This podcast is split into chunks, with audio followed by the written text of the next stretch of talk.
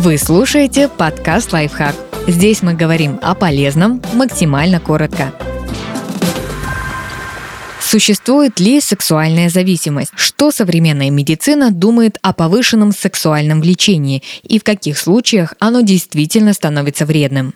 Так болезнь это или нет? В международной классификации болезней, сокращенно МКБ, Всемирной организации здравоохранения, диагноза сексуальная зависимость нет. Тем не менее, в издании МКБ-10 присутствует диагноз чрезмерное сексуальное влечение. Речь идет именно о навязчивой, мучительной для самого человека тяге, которая приводит к потенциально травматичным действиям. В 2019 году для новой редакции справочника МКБ-11 подготовлен пункт компульсивное расстройство сексуального поведения. В нем говорится о невозможности человека контролировать свое влечение. При этом тяга к сексу приводит к повторяющимся эпизодам, которые приносят вред в социальной, рабочей и семейной жизни. Отдельно, хотя и без упоминания в МКБ, выделяют порнозависимость – навязчивую сексуальную активность с использованием порноматериалов. Она становится проблемой, когда занимает так много места в жизни, что ставит под вопрос физическое, психическое и социальное благополучие. Некоторые врачи сомневаются в том, что сексуальная зависимость действительно должна считаться медицинским диагнозом. Составители последнего издания МКБ предполагают, что пока у нас недостаточно научных исследований, чтобы сделать однозначный вывод и приравнять сексуальную зависимость к остальным. Кроме того, медикализация проблемы может вызвать этические возражения и юридические вопросы. Ведь если сексуальная зависимость – это болезнь,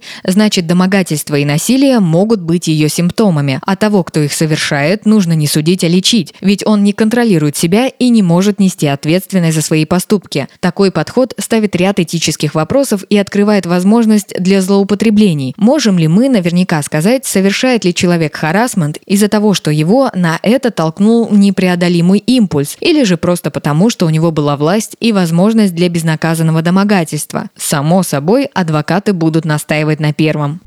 Что в итоге? Не всякий человек, которому требуется много физической близости, сексоголик. Часто заниматься сексом с привлекательным партнером совершенно нормально. А вот регулярно и против своей же воли искать эротических приключений и тем более нарушать чужие права – это уже проблематичное поведение. Подписывайтесь на подкаст «Лайфхак» на всех удобных платформах. Ставьте ему лайки и звездочки. Оставляйте комментарии. Услышимся!